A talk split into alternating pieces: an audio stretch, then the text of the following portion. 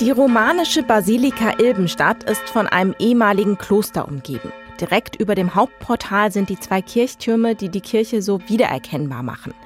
Seit 900 Jahren prägen sie das Bild von Ilbenstadt. Seit sieben Jahren ist Bernd Richard hier Pfarrer.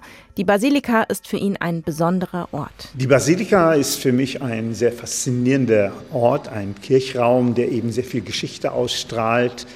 Ich persönlich habe auch meine Freude an romanischen Kirchen, wo man mit dem Stein spielt, wo man sehr viel sehen kann. Und hier ist ein sehr reiches Spiel mit Steinen, mit vielen Dekorationen, was eben den Reiz dieser Basilika ausmacht.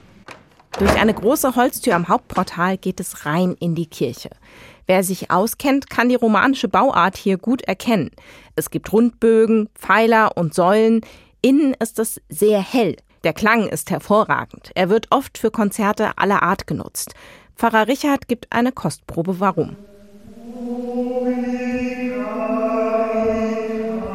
Durch die Kirche ziehen sich Verzierungen im Stein.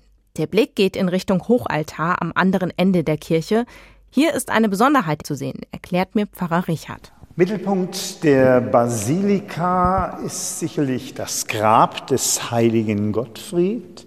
Dieses Hochgrab, das auch dadurch für mich immer faszinierend ist, weil man sieht, wie ein Drache, also der Teufel, einem Menschen in den Hintern beißt und dieser in seiner Bedrängnis dann Zuflucht nimmt zu dem Gewand des heiligen Gottfried. Gottfried war nicht nur Stifter der Kirche, er soll auch ein sehr frommes Leben geführt haben, hat seinen Besitz verschenkt. An ihn erinnert das Gottfriedfest. Das feiert die Gemeinde heute. Traditionell gibt es eine große Prozession mit Blasorchester, vielen Fahnenträgern und der Reliquie des heiligen Gottfried.